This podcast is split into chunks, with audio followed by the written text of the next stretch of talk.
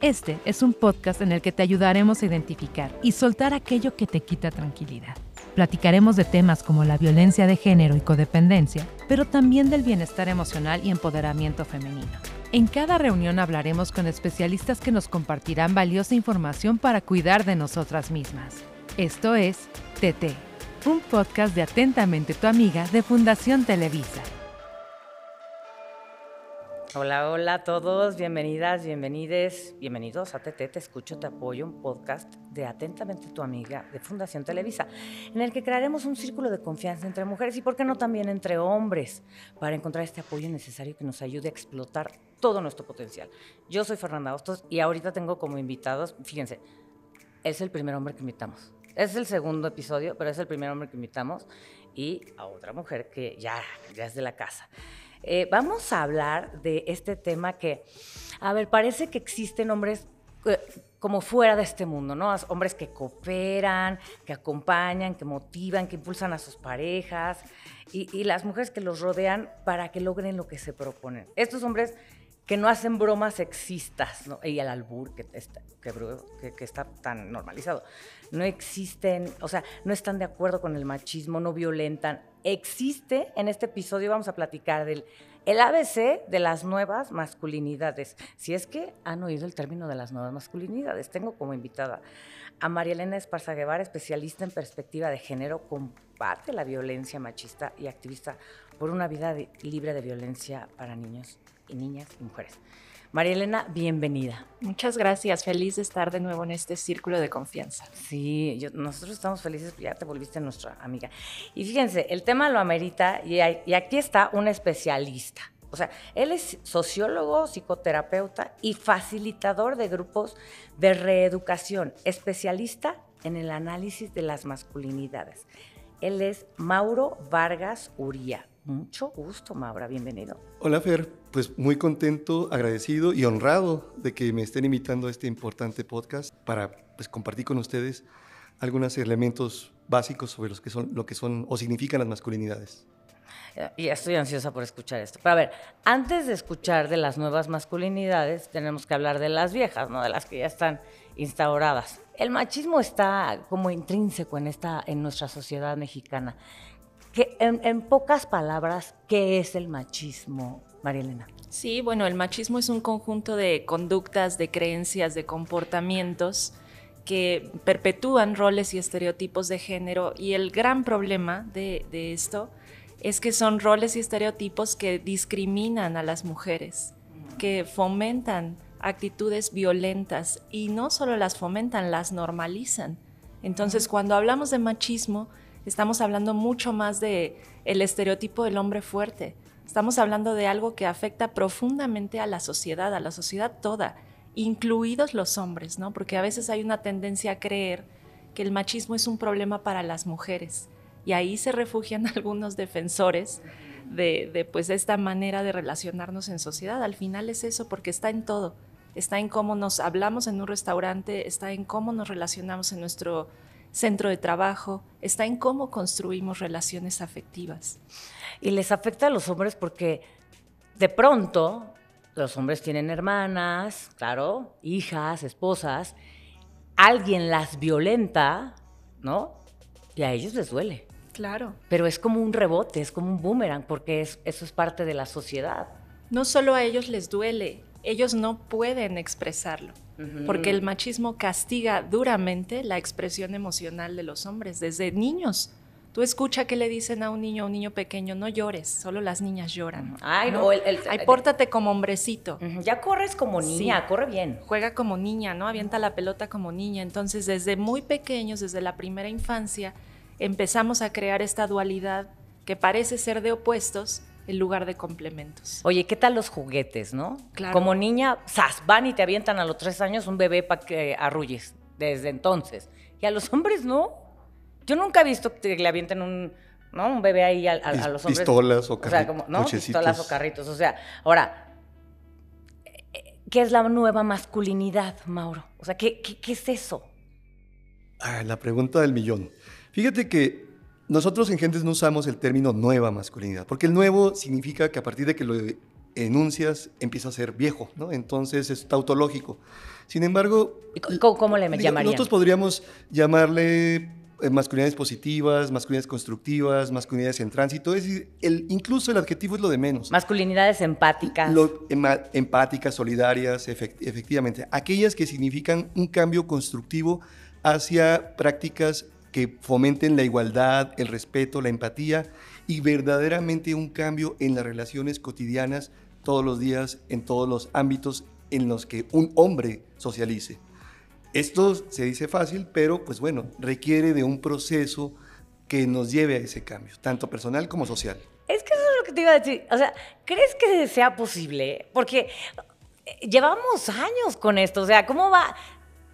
Vamos a suponer un hombre de 40, de 30 años, ni, siquiera un hombre tan grande, ¿no? Un hombre de 30 años que está acostumbrado a decir, eres el hombre de la casa, ¿no? Porque además el hombre de la casa es la expresión como, oh, eres, eres como la máxima autoridad. Yo nunca he escuchado que a una mujer le digan, oh, es que tú vas a ser la mujer de la casa, como hacia arriba, sino que tú, como tú eres la mujer de la casa, ya tienes que aprender a cocinar y atender las camas y no sé qué.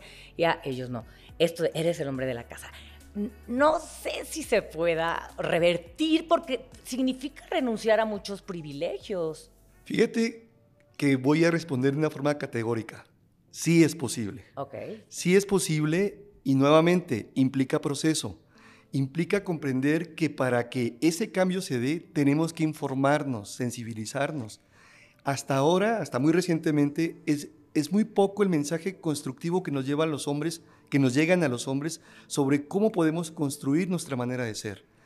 Eh, vivimos en una sociedad que sigue siendo eminentemente pues, machista, patriarcal, que nos otorga nociones o ideas de poder y se desagregan a partir de muchos mensajes que todos los días reciben. Esto que decíamos, usted no llore, aguántese, no se deje, no corras como niña.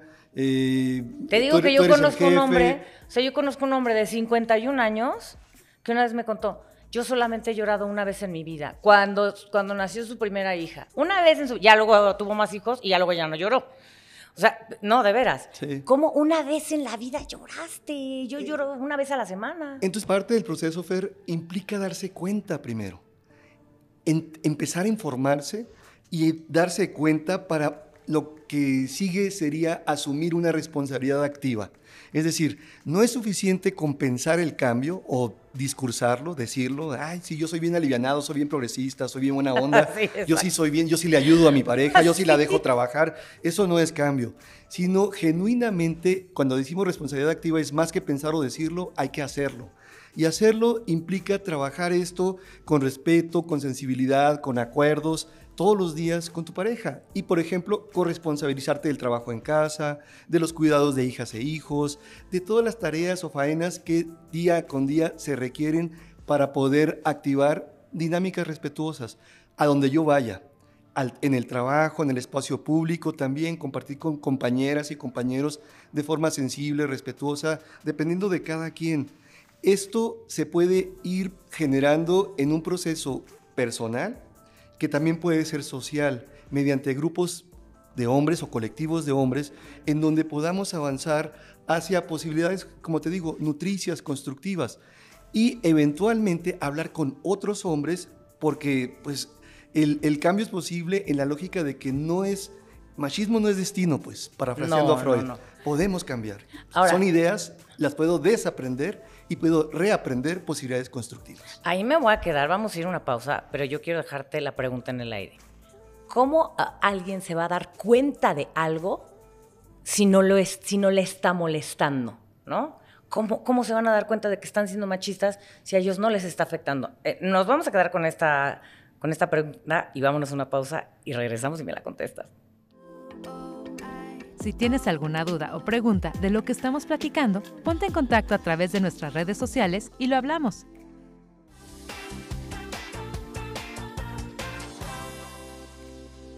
Nos quedamos con la pregunta en el aire. ¿Cómo, o sea, cómo un hombre se va a dar cuenta que es machista si no le está afectando, no le está doliendo nada? Fíjate, eh, eh, eh, vi una vez en una publicación en Facebook que de una mujer que decía pongan un corazón roto las mujeres que han sido violentadas. Bueno, éramos todas, todas, todas, todas, todas, todas. Y es muy curioso porque cuando dices, hablas de esto y de la violencia y tal, eh, entre, eh, entre varios hombres, curiosamente ellos dicen, sí, hombre, qué, caray, qué, qué, barbaridad. Entonces, nadie nunca ha violentado. Pero qué raro porque toda, a todas nos han violentado, entonces ellos no se han dado cuenta. Exacto. Que o sea, que, eso ha pasado. Estamos en, si estamos en una mesa con 10 mujeres y 10 hombres, yo te aseguro que las 10 mujeres responden sí, sí me han violentado. Y los 10 hombres dicen, qué barbaridad, eso está muy mal, pero no van a decir si yo he violentado, porque no se han dado cuenta. ¿Cómo se puede dar cuenta un hombre? Porque ahí está la raíz, ¿no? Por eso es importante este elemento de la responsabilidad activa que compartíamos hace rato, porque justamente es un principio de cambio muy ontológico, muy personal. Cuando yo empiezo a informarme, por ejemplo, me, doy cuenta de que las violencias no son solo aquellas muy ominosas, muy ostensibles o muy evidentes, aquellas que dejan un hematoma, una marca, un, ojo morado, o, aquellas eh, donde grité. Hay muchas formas de ejercer violencias, a veces un silencio, una mirada, ¿no? una mirada lasciva hacia los cuerpos de ellas o de ciertas ellas. Eh, una, eh, las expresiones que aluden a los cuerpos, de, también, como les digo a los hombres, no sé, ¿quién nos faculta para estar evaluando cuerpos? que está bien buena, ¿no? Está, bien, sabrosa. Híjole. Eh, no, esa está muy flaca, esa está muy gorda. Exacto. Bien, todos los días puede ocurrir esto y no nos percatamos, pero yo no me asumo violento. Es, no. entonces lo puedo replicar sin percatarme, pero cuando voy a un espacio y me empiezo a informar, me doy cuenta de, ah, caray, esto no está bien efectivamente.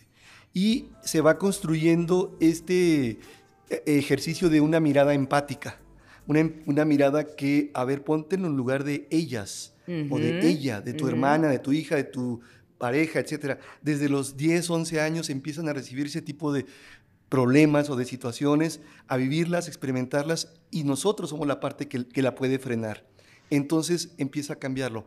Claro, a muchos, muchos hombres se dan cuenta, Fer, hasta que ya los dejaron solos o ya destruyeron dos, tres hogares, dos, tres familias. Claro, o y sea... Se, se están quedando solos, no saben qué hacer con esta situación de emocionalidad en el vacío y es hasta ahí que entran en crisis y entonces nos llaman pero ojalá que muchas de las personas, de los hombres que, me estén, que nos estén escuchando en este momento, puedan comprender que pueden prevenir todo esto y empezar a cambiar. Exactamente, la prevención. Fíjate que ahí voy a decir esta anécdota también, porque igual, estábamos hablando un, hombre con su, con su hija y yo, y estábamos tratando un tema bien delicado. La chava tiene 17 años y ya está muy activa en el feminismo, en, en esta onda, y ella estaba dando su opinión y el papá, que, era, que era la otra persona, la, estaba invalidando. Y entonces ella empieza a llorar y le dice, oye papá, ¿por qué me invalidas? Y empieza a decir, ¿por qué me invalidas? Y por qué siempre lo haces y por qué tal, tal, tal. Entonces yo paré la conversación y le dije, ¿sabes qué? Lejos de lo que estamos hablando, lo más importante es lo que te acaba de decir tu hija, porque si lo haces y lo haces siempre, también lo haces conmigo. O sea, y se quedó callado, ¿no? Hasta que una mujer le dijo, y, lo, y yo ya llorando, ya llorando, ya de 17 años, o sea, ya la he invalidado varias veces. Entonces, ahí está María Elena. ¿Cuál es el papel de nosotras en construir esta masculinidad positiva, ¿no? Digamos. Sí, me gusta cómo lo dice Mauro, ¿no? La responsabilidad activa y colectiva, agrego yo. Eh, siempre tendemos, porque pues esa es la tendencia natural en todos los temas, a dividir, ¿no? A ser opuestos, a ser polos. Eh, y creemos que el feminismo, lo platicamos en, el podcast anterior, el feminismo es una cosa de mujeres y parece que el machismo pues, les tocaría a ellos corregirlo. Pero no, yo creo que es algo colectivo que nos toca a todas. Sin duda, como mujeres podemos contribuir de entrada a darnos cuenta, porque nosotras también eh, ejercemos el machismo en nuestras relaciones, en nuestros comentarios, en nuestras conductas, no estamos eh, fuera de, esa realidad. Finalmente es el sistema social en el que estamos, es el sistema social dominante que sí tiene que ver con el patriarcado, pero tiene que ver en realidad con cada una de las cosas que decimos, que sentimos, que pensamos. Y voy a tomar otra frase que me encantó de Mauro, que es machismo no es destino.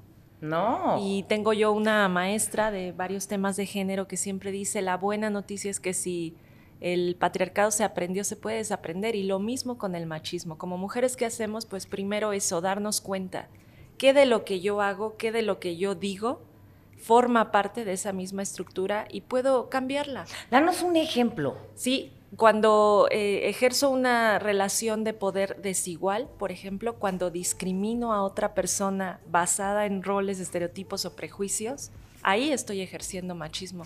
No, pero ¿por qué ella sí es X, no? Esto que decíamos del juicio sobre el cuerpo, pues sí, es verdad, lo hacen los hombres y es una forma de violencia, el piropo no pedido, pero también lo hacemos nosotras. Y eso hay que ser sinceras. Yo, yo sí creo que hay que ser muy honestas y decir, a ver, nosotras también juzgamos a las, personas por... Sí, claro, a las mujeres por cómo se ven. Cuando yo digo respecto a una mujer que ha ascendido en su trabajo, aseguro, seguro anda con el jefe, ahí hay un red flag de machismo. Y de envidia.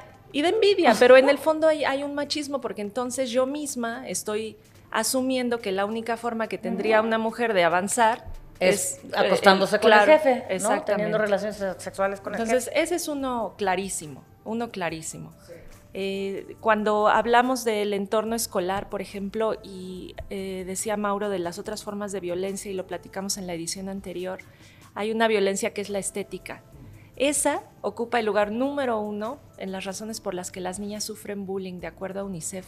La violencia ahí estética. Está, la niña, claro. O sea, la violencia estética, me imagino que debe de ser esta exigencia de hay que estar flaca o hay que estar este, muy peinada o mire, ¿no? Como... El modelo es entre más delgada, entre más blanca, mejor entre más lejos estoy de eso, pues más discriminada voy a ser. Y las encuestas te lo dan, con APRED y COPRED lo tiene muy estudiado, la condición de intersección entre mujer indígena es de, la mayor vulnerabilidad. Cuando yo discrimino a otra mujer por el hecho de serlo o por su color de piel, por ejemplo, esa es otra forma de machismo cotidiano. o por cómo se viste. O tal. Las redes sociales fomentan mucho eso, porque abres, abres Instagram y, hay unos cuerpos perfectos. Algunos sí, qué buena onda que los trabajaron en el, en el gimnasio, pero hay otros que están súper photoshopeados. Los filtros. A mí me chocan los filtros. Nunca pongo filtros. ¿Por qué? ¿Por qué voy a tratar de parecer otra cosa? Ay, no, me quiero ver como mucho más, este, lisita de la cara y los ojos un poco más grandes. Hay filtros que hasta pestañas te ponen, ¿no? y sabes que también eh, hacerle saber a los hombres con los que convivimos, cuando nos damos cuenta de esa conducta, o sea, decirle, oye, observa que estás haciendo esto, esto no, no funciona, no está bien, no es correcto, no es justo. Como lo hizo la chica del ejemplo con su papá, ¿no? Que te, claro, hablarlo, de tal le dijo como tal. Creer en nuestra voz, yo creo que esa es otra clave de lo que podemos aportar como mujeres, creer en nuestra voz, usarla y decir las cosas como las sentimos, como las observamos. Ahora voy a ser abogada del diablo en esta pregunta que me, me, me o sea, como que me taladra el cerebro. ¿Qué pasa con estas relaciones, por ejemplo, de voy a ser bien caballeroso y le abro la puerta? ¿No? Esa es una. O el hombre invita todo y luego se va a, el hombre eh, la mantiene, ¿no? Porque hay muchos hogares que funcionan así. El hombre la mantiene, es decir, provee todo el dinero, la mujer es ama de casa y trabaja en la casa. ¿Eso es machismo? ¿Eso es desigualdad? ¿O no? Claro que sí. Eh, hay, que, hay que verlo nuevamente. Históricamente lo Pero no sería eso un acuerdo. Haz de cuenta, voy a hacer un acuerdo y tú vas a mantener la casa, pero tú vas a arreglar. ¿Quién, eh, si está hablado, si está justamente eh, enunciado como un acuerdo de, de verdad en la pareja, órale, te la compro. Pero muchas veces es una imposición social, a veces familiar o de contexto, que lo vives sin percatarte y lo asumiste. Y si te casas a los 19 años con todas las fantasías eh, de, las, películas de princesas, efectivamente, creyendo que el sistema va a ser así y que tú debes ser bonita, calladita, obediente, eh, sana, limpia, etcétera, para que la, el otro eh, pueda hacer el trabajo allá afuera y, cumplir y que tú le prepares todo y, y quieres y aceptas, digamos, vivir ese rol eh, pues va por ahí, no hay problema. Pero tú tienes, en un país como el nuestro, que se asume como democrático, tú tienes derechos. Y tú puedes también tomar esa opción y además si quieres estudiar o trabajar de manera definitiva, de, manera este, remunerada en donde tú quieras. eh, no, no, solamente el trabajo en casa, pues. Si esto ocurre y, y, y, se da, pues no hay problema. Pero cuando empezamos esas dinámicas donde, ay, perdóname, en el acuerdo cuando nos casamos es que yo soy el proveedor, el que paga manda, entonces pues yo soy el que voy a imponer muchos criterios en esta casa. O sea, cuando, cuando es un acuerdo y no una imposición, ¿no? Lo voy a dejar abierto ahorita para que vayamos a una pausa y regresemos con esto, porque está muy interesante y se da muchísimo en, la sociedad mexicana, ¿no? Vamos a una pausa. Síguenos en arroba atte.tuamiga en Facebook, Instagram y TikTok. Ahora, este, estos acuerdos de bueno, yo soy el proveedor, o incluso cuando empiezas a salir con alguien que te invita a todo y, está cómodo y está padre, pero si fuéramos como iguales, ¿no? Que cada quien paga lo suyo, pues estaría padre también. Sin embargo, hay un, ahí hay un elemento en que yo, por ejemplo, casi siempre he ganado menos que mis parejas. Entonces, la mujer generalmente gana menos que la pareja y eso hace que pues este, esta dinámica de yo te invito, yo te pago, pues sea aceptada, porque pues si no, ¿cómo le haces? No puedes pagar a mitades y mitades si tú ganas, por decir, 10 mil pesos y el otro gana 60 mil. No te puedes ir a michas. No, pero además muchas veces en esas dinámicas de seducción, también sí hay una expectativa de cuando yo te invito, es que al final sí espero que a cambio de esa cena en un lugar grato, etcétera, donde yo te voy a pagar todo, tú ni te preocupes, pero al final sí espero algo. Sí, a mí una vez un tipo así me invitó hace poquito. Entonces la caballerosidad. claro, me agarró y me dio un beso. se dice que a veces la caballerosidad es la forma encubierta del machismo, ¿no? Es una forma encubierta, una forma galante, sutil, pero muy contundente. Y, si no, y, tiene que ver con todo un sistema de creencias también eh, afincado en las nociones del amor romántico. Ahora, eso no quiere decir que no hay hombres que, realmente son generosos y que no, no, están esperando nada, sí los hay. O sea, sí me han tocado también, me ha tocado el que al final de la cena te jala de la cintura y te da un beso sin preguntarte. Y me ha tocado el que, el que genuinamente te quería halagar con eso y te quería invitar y tal y no, normal. Ahora, el cambio de la masculinidad va a llegar cuando un hombre acepte su, vulnerabilidad y su emocionalidad. Pero esto es muy difícil. ¿Cómo, ¿Cómo, llega un hombre a esto? Porque se dice muy fácil. Ah, bueno, pues entonces esa es la solución. Ah, qué buena onda. ¿Cómo llega un hombre a aceptar sus vulnerabilidades? Casi nunca. Nunca he escuchado eso. Creo Creo que en este momento histórico empieza a haber cambios que son efectos del activismo de las mujeres, del, avance de las mujeres. Ellas están sacudiendo muchas conciencias a partir de las movilizaciones o de sanciones que están colocando, por ejemplo, en redes sociales, denunciando eh, pues, acosos, violencias, todo, ese tipo de, de fenómenos, están generando cambios en ellas que tienen efectos en los hombres. Ahora, ahorita de repente no sabemos muy bien cómo reaccionar. Muchos se, pasman, otros se enojan, otros se confunden, etc. Por eso lo importante es informarse. Eh, un hombre que se va informando, que va a un espacio donde estamos ya con ciertos esquemas, modelos de atención que son, están colocados o están diseñados justamente para resignificarte y cambiar conductas, puede, podemos promover justamente un cambio de conciencia que permita viabilizar en muchos hombres el diálogo, la empatía, la construcción de acuerdos, el, que puedas eh, incluso sentirte vulnerable y pedir apoyo, saber que no lo sabes todo, que no lo tienes todo, que no puedes. y que no tienes que eh, cargar con la responsabilidad de todo, porque también ese es un peso muy grueso para los hombres. Implica liberarte de una opresión propia también. Eh, o sea, es que sí, es que ahí está, ahí está la herida machista. O sea, ahí está donde, donde, los hombres la sufren, porque, porque sí, pues sí te pesa tener la responsabilidad de absolutamente todo, ¿no? Ahora, tú tienes grupos de... De, reeducación, sí. De reeducación. ¿Dónde están? Estamos en la colonia Roma Sur, en la calle de Tuxpan, número 47. ¿Y qué pasa en esos grupos de reeducación? ¿Es como una terapia grupal? Es un espacio en donde pues, es como una clase, en donde a partir de un esquema revisamos lo que es la, la, el quiénes somos, cómo socializamos y cómo mucha de esta socialización está basada en las violencias y cómo podemos cambiar. En cada sesión te llevas un plan de igualdad, decimos, ¿no? Al final. Un plan de Un plan de igualdades. igualdad, Ah, ¿est- que- que- ¿Está impreso o te, lo- te lo llevas impreso? que lo construyes ahí mismo, tres, cinco ideas básicas que puedo activar esta semana para vivirla con mi pareja, con mis hijos, o en la casa, o a donde yo vayas. Porque además no tiene que ser el súper No. cambio, ¿no? Ya eres machista y ahora vas a, no, ser súper... Es gradual. Tiene que puede- pueden ser con pocos detalles, ¿no? No tiene que ser la tampoco le vamos le vamos a, a cargar esta presión a los hombres, ¿no? ¿Qué, qué- qué cambios sutiles? Un cambio, por ejemplo, que, que algún ejemplo que, se- que, que tú hayas visto en esos ti- en esos grupos. Muchos, muy infinitos, pues, pero por ejemplo es esta parte en donde el hombre, eh, como decíamos hace rato, callaba a la pareja en las cenas. No, tú Ajá. cállate, tú no sabes eh, de, de fútbol, o tú qué vas a saber de política, mejor este, eh, no, no le hagan caso. Está. Y ella se sentía humillada, minimizada en ciertas cenas de parejas porque él generaba esas dinámicas.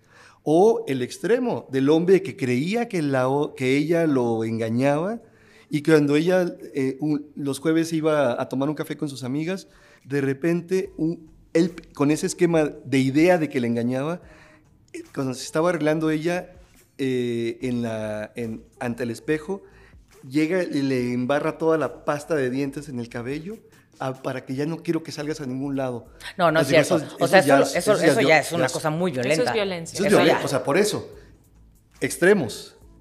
Y él ¿Y, pensaba... y cómo fue? Él- Él ¿Esta pensaba- persona se, se- se compuso, digamos? Sí. ¿Se reestructuró? Sí, sí, sí, se dio cuenta pues otra vez, porque él pensaba que estas formas de activar el control sobre ella o de, el respeto a él de ella era mediante ese tipo de estrategias, porque el esquema te lo permitía. La sociedad te decía, si no, te- se lo dice, se- nos lo dice cada rato de muchas formas, en las telenovelas, en, la- tiempo. en las, eh, en, en ciertas películas, en canciones, etcétera. Hay mucho mensaje que transmite ideas de control y dominio sobre las mujeres, su cuerpo, su espacio, sus, los vínculos amorosos, etcétera. Y me creo la noción de que yo soy tu guía, de que yo soy el que sabe qué es lo que necesitas, qué es lo que quieres, etcétera.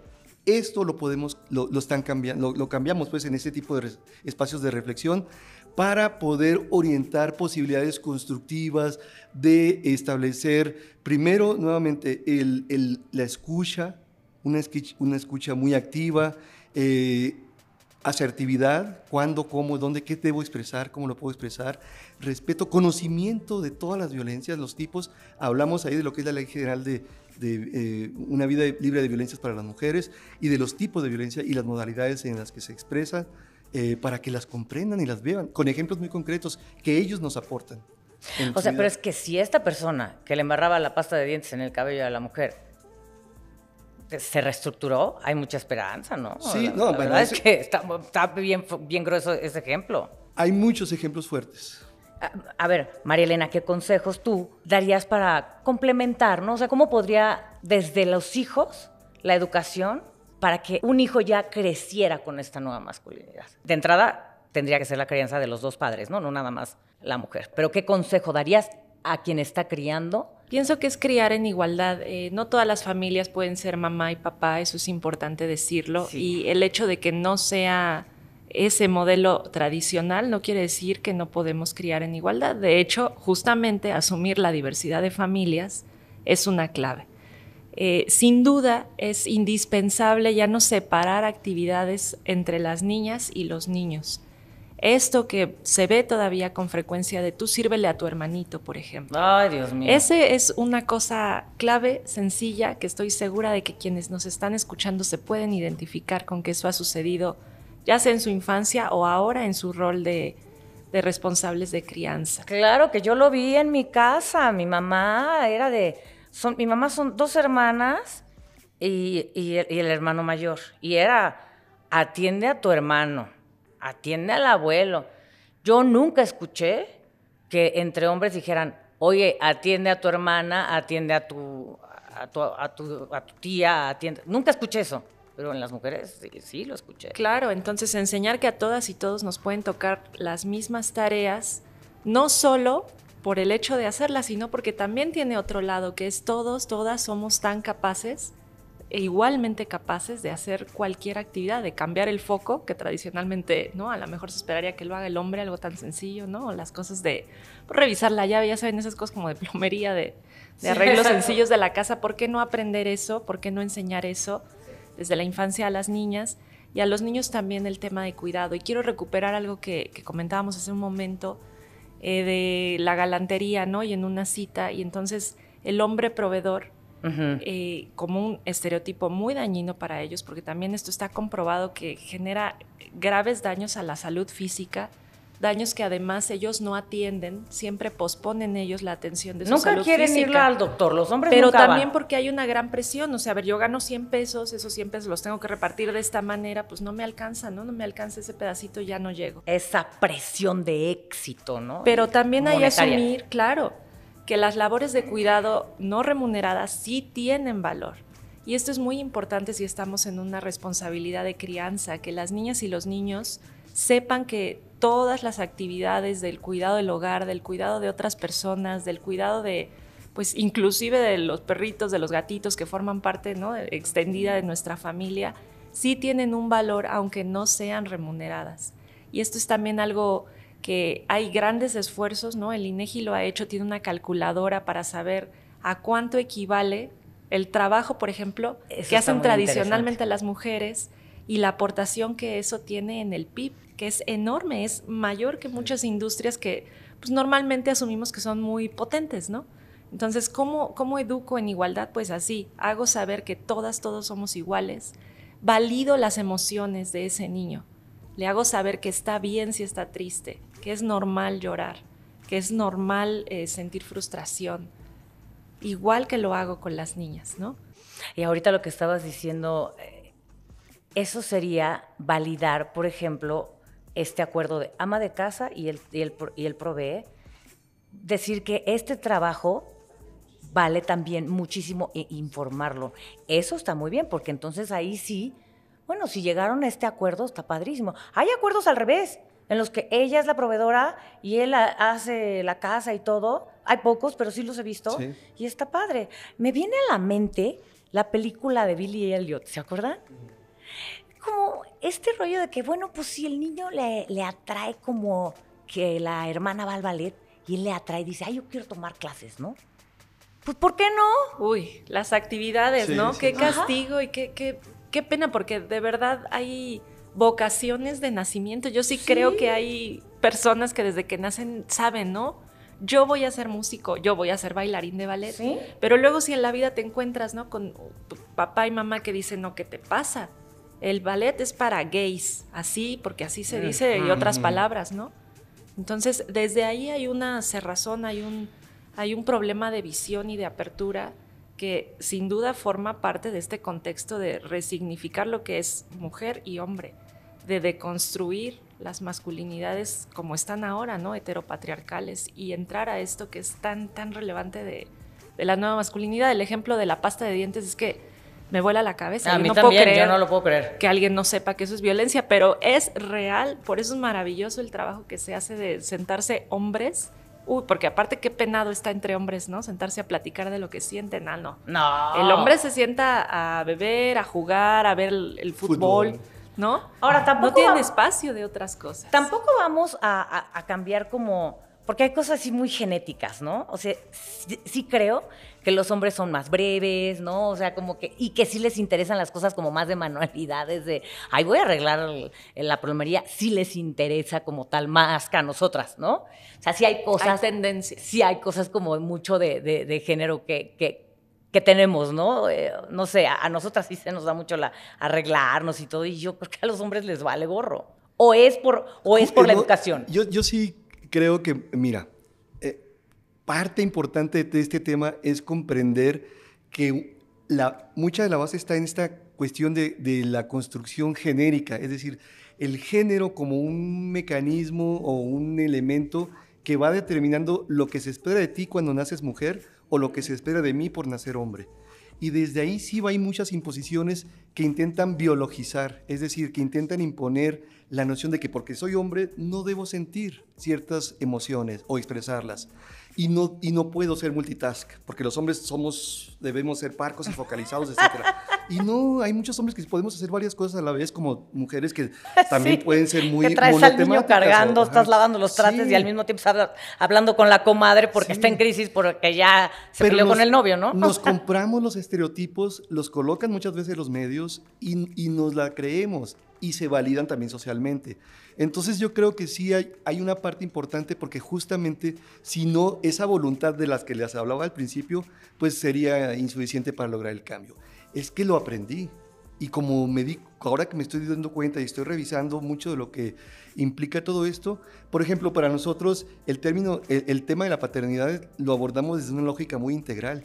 Qué bueno que puede ser un buen proveedor, pero eso no es suficiente, también hay que estar ahí. También hay que de, cargarlo, de forma ¿no? amorosa, O sea, de ser, ser eh, una- un papá afectivo, un papá amoroso, un papá responsable, que se encargue del- también de participar en varias etapas de la crianza de manera efectiva, no solamente enunciativa otra vez. pues. que por lo menos sepa dónde están los pañales, ¿no? Porque ya ni siquiera ¿Cómo se llama que- la profesora o el profesor de tu hijo, tu hijo, de tus hijos, pues, ¿no?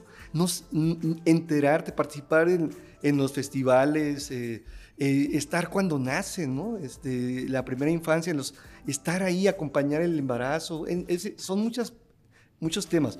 Y la otra es que además no siempre, no solamente es papá, eh, la, la lógica del papá biológico, también podemos ser tutores de otra forma.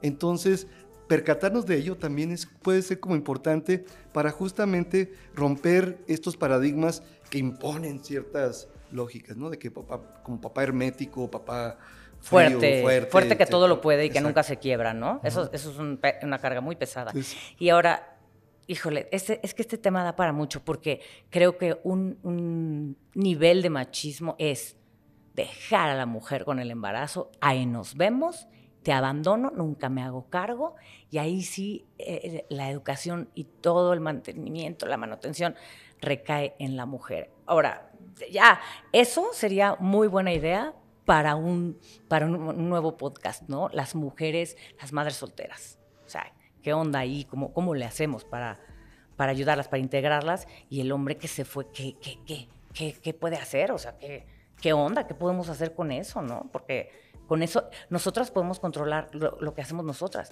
pero no podemos controlar lo que hace el otro. Y eso, eso, eso sí es un buen tema para, para abordar largamente, pero quieres de- dejar un pensamiento final. Te veo, Mauro, que quieres dejar como, como, como algo ahí.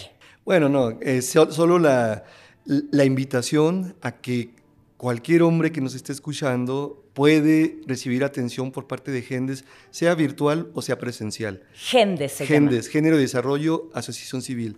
Danos Eh, tus te- redes estamos en Instagram y Twitter, Twitter y, y- y otras redes como arroba gendesac, arroba gendesac, y eh, la página eh, electrónica es www.gendes.org.mx.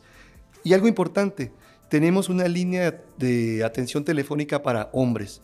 Si estás enojado, si estás frustrado, si estás muy sacado de onda, si tienes algún problema, miedo, lo que sea, y necesitas un espacio de expresión, llámanos. Acá te podemos escuchar y derivarte a alguno de nosotros de nuestros otros servicios. El teléfono, la línea Gendes es 55 47 57 92 88. 55 47 57 92 88. Lo vamos a poner en, las- en nuestras redes sociales, ¿no? ¿Sí? 24-7, ¿eh? Todo, está todo el tiempo. Eso es de mucha utilidad, porque luego hay hombres que no tienen quien los escuche porque sus amigos les dicen, ah, bueno, pues vámonos a chupar y se te olvida. ¿No? O sea, ese, ese es el, Sí. el- el arreglo. Lo he escuchado muchísimas veces. María Elena, ¿algo que quieras agregar? Pues eh, la oportunidad que tenemos las mujeres también de contribuir a esta mirada que resignifique lo que es ser hombres con empatía y mirarlos a ellos también de esa manera, hacerles sentir que, que podemos escucharlos, que podemos sentirlos y que se vale que sientan y que hablen. La empatía creo que es la palabra clave en esto. Bueno, pues ya se acabó esto, pero eh, vamos a dar nuestras redes sociales.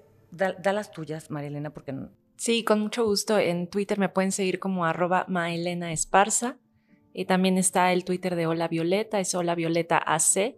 Y el Consejo Ciudadano, que trabajamos muy de cerca con Gendes también para este proceso de, las masculinidades, eh, eh, eh, arroba el Consejo MX y tenemos una línea que también es 24-7, 55 55 33 55 33, todo gratis y confidencial para quienes les dé pena hablar. O sea, pueden hablar hombres también. Claro, por supuesto, trabajamos muchísimo con los hombres. Ok, bueno, todas, todas las personas, o mujeres, hombres, personas, necesitamos de los demás.